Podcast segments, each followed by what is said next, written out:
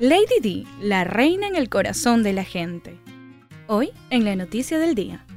El mundo no habla de otra cosa que no sea la realeza británica.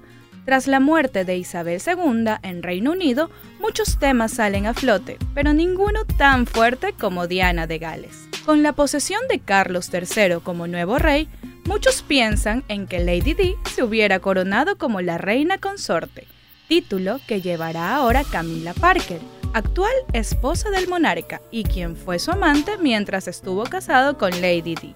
Me gustaría ser una reina en el corazón de la gente, dijo Diana de Gales en una entrevista.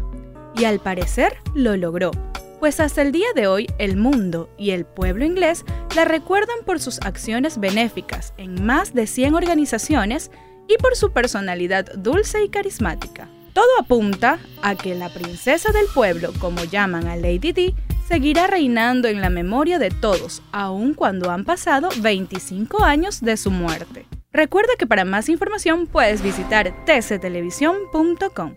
Reportó para ustedes Andrea Arcentales.